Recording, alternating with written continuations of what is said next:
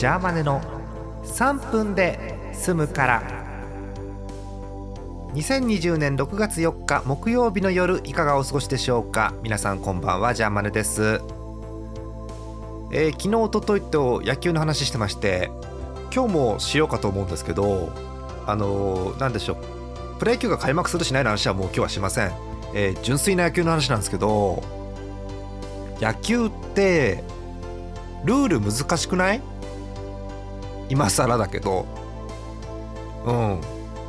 例えば子供たちに「俺野球知らないんだよね教えて」って言われて説明できる？自信ないわ。うん。いや分かりやすいとこもありますよ。例えば、えーまあ、ピッチャーが投げてバッターが打つわけですけど、えー、打った球が外野のフェンスを越えるといわゆるホームランっていうねああいうのはこう誰が見てても分かりやすくて盛り上がれるシーンじゃないですか。ねあと打とうと思うけどこうストライクが3つになって三振とかっていうのもある程度分かりやすいですよ。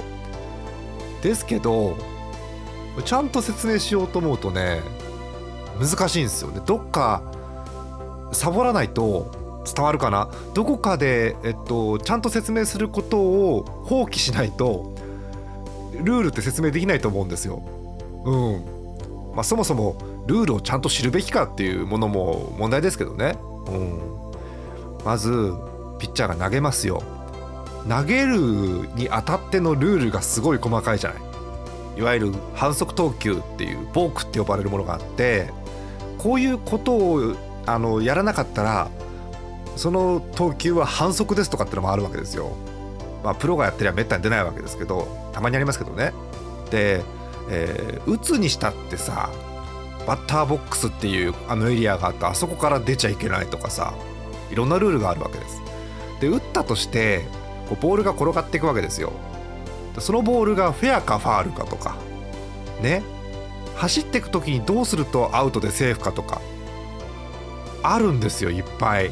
えー、犠牲フライだえー、インフィールドフライだコリジョンだ。もうね嫌なほどあるわけ。やっぱりね細かいルールは見ない方がいいね。うん。打った入ったよかったねでいいと思う。うん。あとなんだっけ。試合までに選手が揃わないと0対9で負けだっけ。いろんなルールがあるね。